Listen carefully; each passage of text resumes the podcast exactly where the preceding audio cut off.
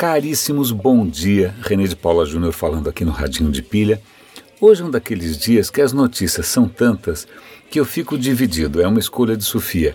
Ou eu estendo o comprimento do programa, o que pode ser inconveniente para algumas pessoas, ou eu diminuo o número de notícias, o que dá dó, ou então eu sou um pouco mais superficial. Eu não sei muito bem o que eu vou fazer, tá? Então eu vou começar talvez pelas notícias um pouco mais desconcertantes uma notícia aqui da própria BBC dizendo o seguinte: tem uma onda de calor nos Estados Unidos tão poderosa que Phoenix, no Arizona, Phoenix, no Arizona, suspendeu 40 voos. Por quê? Porque está quente demais. A temperatura está chegando a 49 graus centígrados, o que torna é, inviável é, a operação de alguns aviões, porque o ar quente fica muito fino, ele perde densidade e isso prejudica a aerodinâmica, né, o princípio, na sustentação aerodinâmica de alguns tipos de avião. Alguns outros aviões, Boeing, etc. e tal,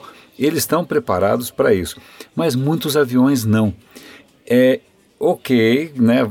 Vai ter gente aí dizendo que não, isso não é aquecimento global, é simplesmente um ponto fora da curva que não quer dizer nada.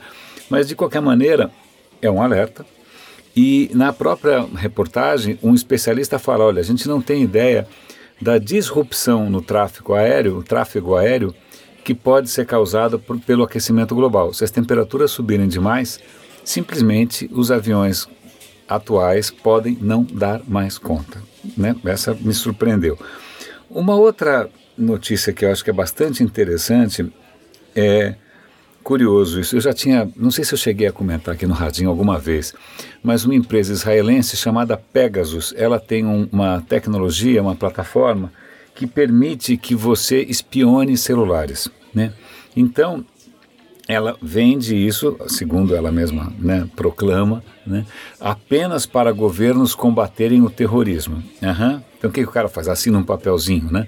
Bom, de qualquer maneira, só para mostrar que essa limitação é meio furada, o México é, aparentemente utilizou essa ferramenta israelense chamada Pegasus não para combater, sei lá o que, o narcotráfico, não, para combater ou para perseguir ou para vigiar desafetos do governo, aqueles que são críticos ao governo, por exemplo, jornalistas, advogados, ativistas.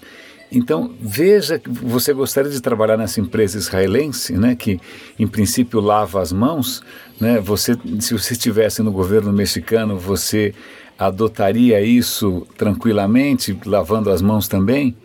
Mas aí um cenário interessante, vou dar notícia para vocês verem um pouco mais os detalhes, mas dessa fronteira aí entre tecnologia, entre aspas, entre várias aspas, neutra, neutra, neutra, nada é neutro, nem shampoo.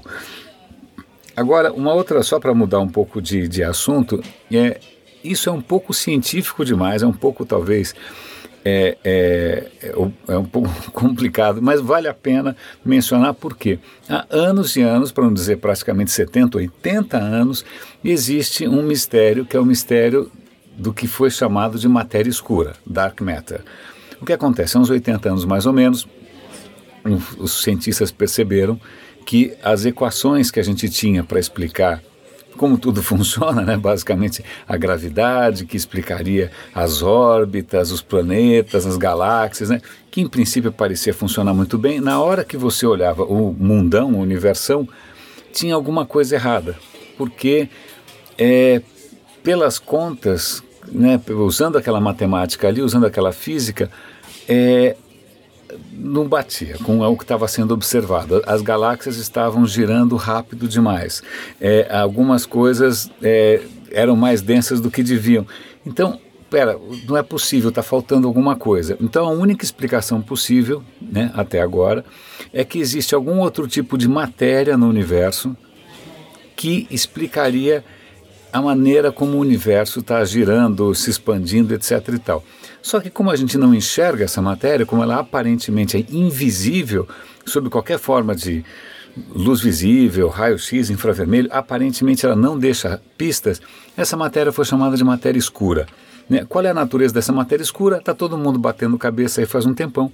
Né? E curiosamente, se você adotasse uma certa teoria, uma certa visão, que explica, por exemplo, como os aglomerados de galáxias se comportam, que, ó, legal, acho que eu consegui uma explicação aqui, né? Acho que a matéria escura para mim é isso daqui, né? Isso explicaria como é que os aglomerados de galáxia ou como a própria estrutura do universo é feita. Você fala, legal. A hora que você vai testar essa hipótese numa escala menor, ou seja, dentro de uma galáxia, que convenhamos não é tão pequena assim, mas é menor, o número, mas era errado assim por muitos zeros, várias ordens de grandeza errados. Então, pera, tem alguma coisa muito errada nessa história. A gente não só não sabe o que, que é a matéria escura, é, as, as, matemáticas que a gente fica chutando aqui não estão funcionando, os testes que a gente faz não estão apontando nada. Será que é uma partícula muito pesada? Será que é uma partícula muito leve? Bom, em suma, surgiu uma teoria nova que parece é, bastante promissora, que diz, na verdade, que existe uma incompatibilidade entre o que você vê na escala de uma galáxia e na escala do universo, não porque existam duas matérias escuras diferentes, é porque a matéria escura mudaria de fase. A água vira gelo, a água vira vapor. Né? A, a, matéria costuma mudar de fases. É só você esfriar um pouco, apertar mais, apertar menos, ela muda de fase.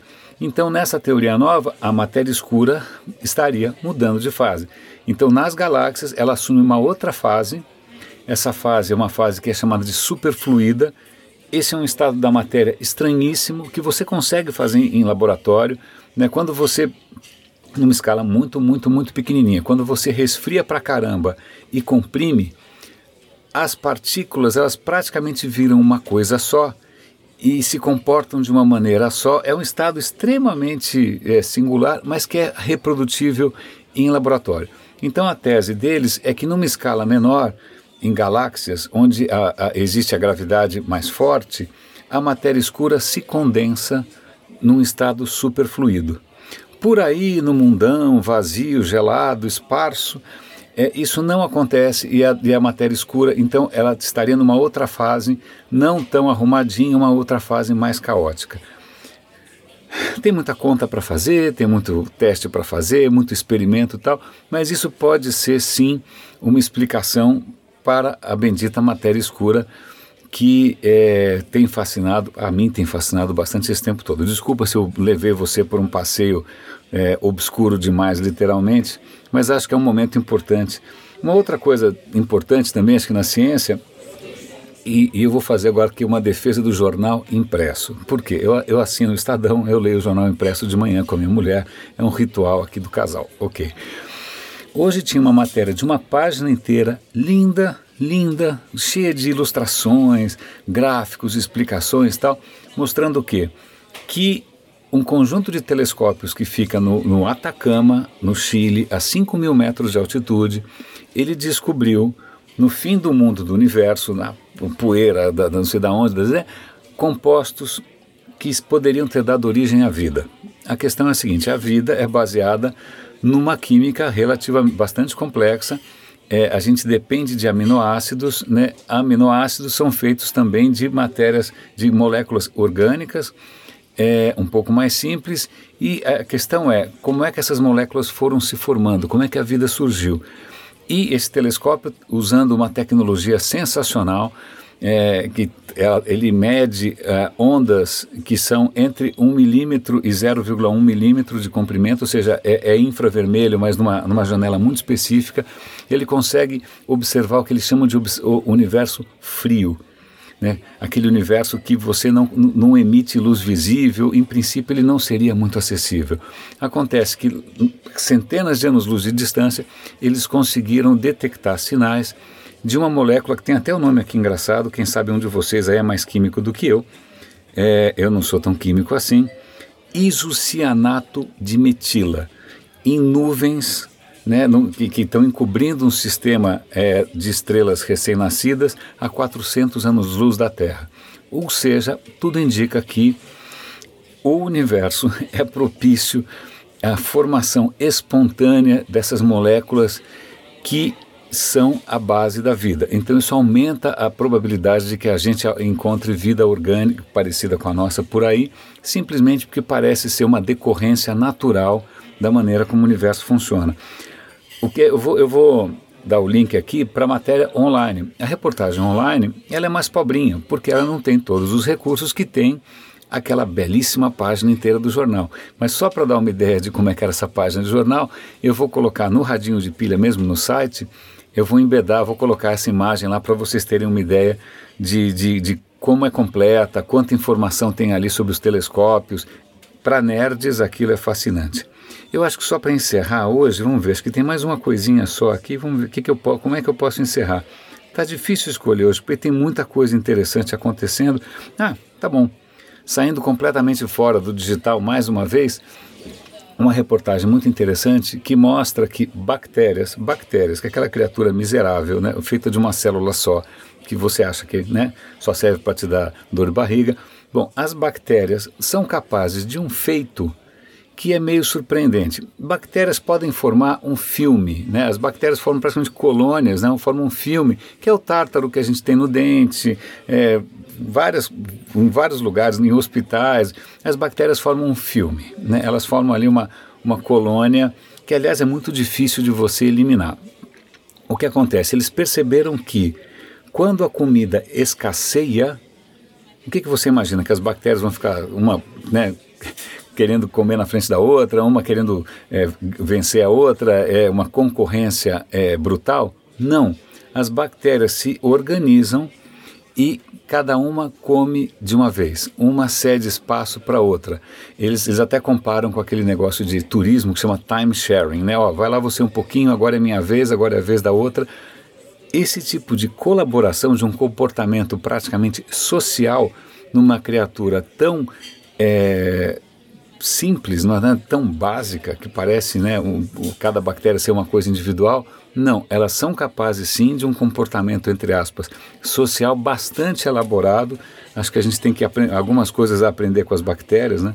Essa história de competição pela vida, né, de né, mata-mata, pelo visto, não é bem assim que a natureza funciona. Eu acho, meus caros, é isso. Tem um artigo aqui sobre gatos. Eu sei que existem muitos gatófilos no mundo mas esse eu vou deixar para amanhã. Espero que, que essa jornada do mais pequenininho, que são as bactérias, até os conglomerados de galáxia, tenha valido a pena. Grande abraço, René de Paula Júnior aqui no Roda Avisa. Hum, Roda Avisa nada, Radinho de Pilha, Roda Avisa é meu outro podcast. E até amanhã.